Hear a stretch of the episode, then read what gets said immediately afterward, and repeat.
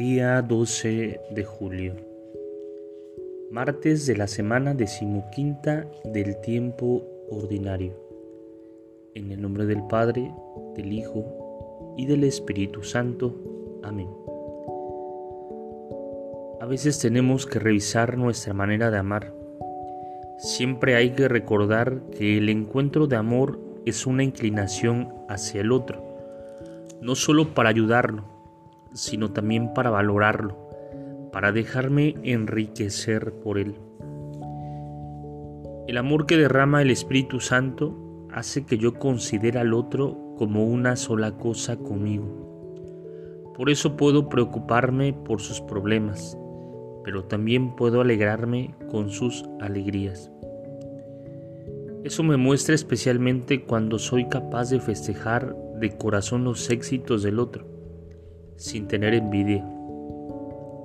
El diálogo es una experiencia de amor, fruto de la acción del Espíritu Santo, donde queremos compartir con el otro lo que tenemos para dar, pero también con el mismo amor somos capaces de prestarle toda la atención y de darle importancia a lo que diga la otra persona. Así somos capaces de gozar con las cosas buenas que nos cuente. El Espíritu Santo produce ese bello dinamismo de dar y recibir lo que no se puede comprar ni vender, sino solo regalar libre y recíprocamente. Escribe Juan Pablo II en la carta a las familias.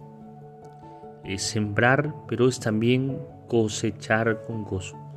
Gloria al Padre, al Hijo y al Espíritu Santo, como era en el principio, ahora y siempre, por los siglos de los siglos. Amén.